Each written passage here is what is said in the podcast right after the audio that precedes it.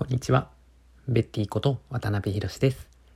舞台芸術の制作者やワークショップのファシリテーターをしたりしています。この番組では関わっている小劇場の舞台のことやワークショップのこと、演劇と教育のことなどを話していきます。さて、今日は早速本題なんですけれども、価値観を揺さぶられる経験という話をしたいなと思います。というのも今京都で僕も制作チームの一人で入っている京都国際舞台芸術祭京都エクスペリメントという企画が今開催中なんですけれどもその企画の一つでナターシャ・トンテイ秘密のグルメクラブという公演とあ上演ですね。上映と展覧会が先週やってたんですけれども、まあ、その演目の中であのカルバリズムを取り上げるという演目内容で、結構やっぱり人によっていろんな価値観の、うん、感じ方が出るなという作品で、結構京都エクスペリメントが、まあ、その名の通り、まあ、実験的芸術を紹介するという企画でもあるので、まあ、結構そういう価値観を揺さぶられる経験に出会うような作品も多いんですけどあやっぱこの価値観を揺さぶってくるっていう体験っていつぐらいから意識したやろなんかどういうものがあったやろうなっていうのをなんか自分で改めてなんか考えたんですよねこのナターシャ・トンテイの作品を見た時に。でそれで僕にとってやっぱり印象深い価値観を揺さぶられる経験っていうのが大学4年生の時なんですけど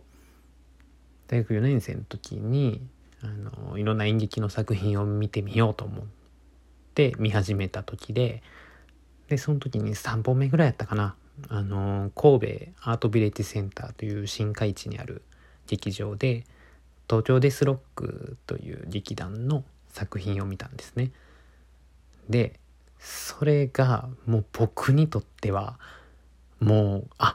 これも演劇なんやっていうような経験だったんですよ。なんかねその作品自体は「まあ、演劇ラブ」っていう作品であのそれまで何て言うんでしょう、まあ、登場人物がいて、まあ、セリフまあ台本ですよね。セリフがあってもう物語が積み上げられていくものっていうイメージがやっぱりあったので演劇に対して、うん、でもその見た作品は、まあ、そういうものとはだいぶ離れたというか、まあ、いわゆる台本、まあ、台本あるんでしょうけど、あの、その物語を積む、積み上げていくようなものではないんですよね。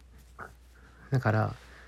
何の作品なんていう風なあらすじとかは説明は用できんのですけど、でもなんかすごい伝わってくるものがあって、これは何を見たんやろ？何を感じたんやろ？みたいな気持ちにすごいなってもう終わった後そのまま神戸の海行って港で3時間ぐらい座ってうわ何やったあれ？みたいなのをずっと考えたんですね。なんかそれぐらい結構揺さぶられたなっていう経験やって。でそれ以来あ演劇ってやっぱ裾の広いんやなっていうのをすごいなんか思えたっていう経験で。やっぱりその価値観を揺さぶられる経験って何かなって思うと新たな思考回路が開いたとか、まあ、出会えたとかなんかそういう発見の喜びであり戸惑いであり不安定な気持ちになるっていうところもあると思うんですよ。うん。なんかそういうものが価値観を揺さぶられる経験やなと。やっぱり自分の思ってたものと揺さぶられるから不安定にはなるし、うん。ただね、やっぱりちょっと気持ちいいというか、アハ体験？アハ体験とか近いかもですね。そんな見え方もあったんか、みたいな。うん。だから、あの、わかるとか、わからんとか、わかったとか、なんかそういうことじゃなくて、あ、そういうもんもあるんか、みたいな。ほへー、みたいな。なんかそんな感覚ですね。なんかまあ食でもなんかあるじゃないですか。なんかレシピとちょっと違うものを入れてみたけど、案外それがちょっと美味しかったみたいなね。なんかそんな感覚を味わわせてくれるのが価値観を揺さぶる経験かなと思っています。結構ね、そういうものと出会えるとなんか面白い思考回路が開いたりしてねアートに触れると、まあ、結構そういう機会にもなるので、えー、そういう美術とかねダンスとか演劇でもそういう新たな価値観を開くっていう経験をしに行こうと思ってねそういう楽しみ方するのもいいんじゃないかなと思いました。はい。ということで今日はこれで終わりたいと思います。最後まで聞いていただいた皆様ありがとうございました。ではまた。